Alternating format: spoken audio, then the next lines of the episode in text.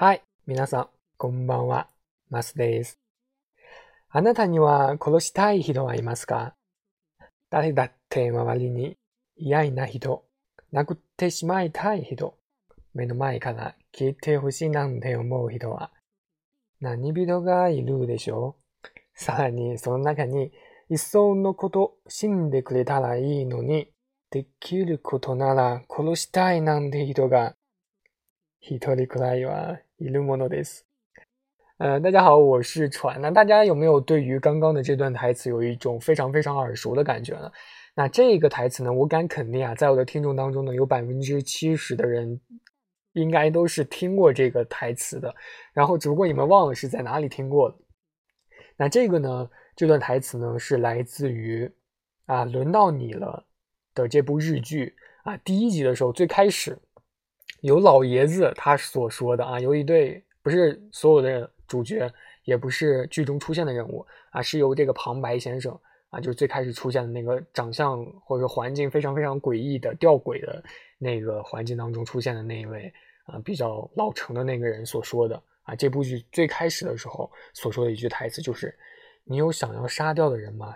或者说讨厌的人，或者说想要大打出手的人才能解恨的人，想要让他呢在自己眼前消失的这种人啊，可能无论是谁呢，周围一定有好几个有这样的人啊，在那些人当中呢，更有甚者呢，就是说想着他去去狗带啊，这样该多好！如果可以的话，甚至想要去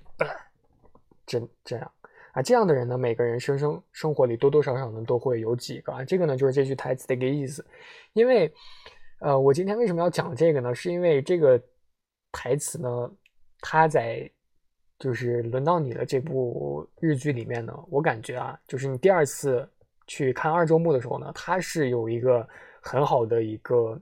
警示或者说提醒的一个作用，就是你不会莫名其妙的，就是说接受这个剧的时候，哎，突然接受了这部剧的一个设定。这样子，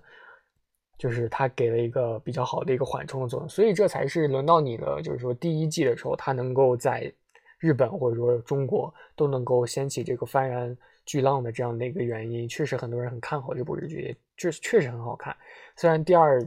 季度啊的这个结尾有一些拉胯吧，就这样的一个原因，所以我感觉还是挺好的。希望我国也能拍出这样一个非常非常棒的一个电视剧。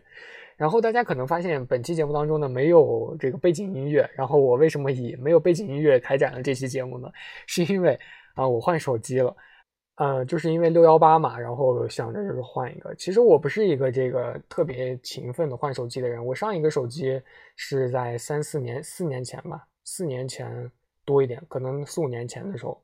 那会儿买的，然后到现在五年后了我才换了第一部我的手机，所以我的背景音乐全没了。啊，然后会在这一段期间呢，可能添加我的背景音乐。然后本期呢，就是想和大家说一下这个，突然就最近在二刷这个日剧嘛，感觉这个轮到你了这部剧当中的这个台词啊，有一些台词确实是挺有意思的。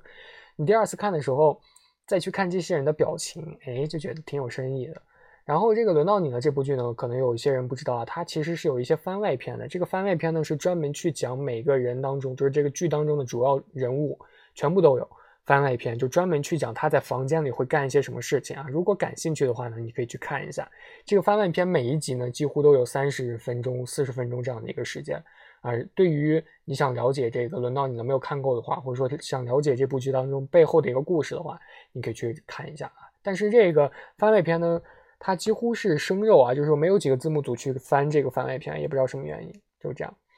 啊，那个这个呢，就是本期想给大家稍微的略提一下的这个小问题啊，大家不要把这个当成一个正经的节目了。那我们下期再见喽，拜拜。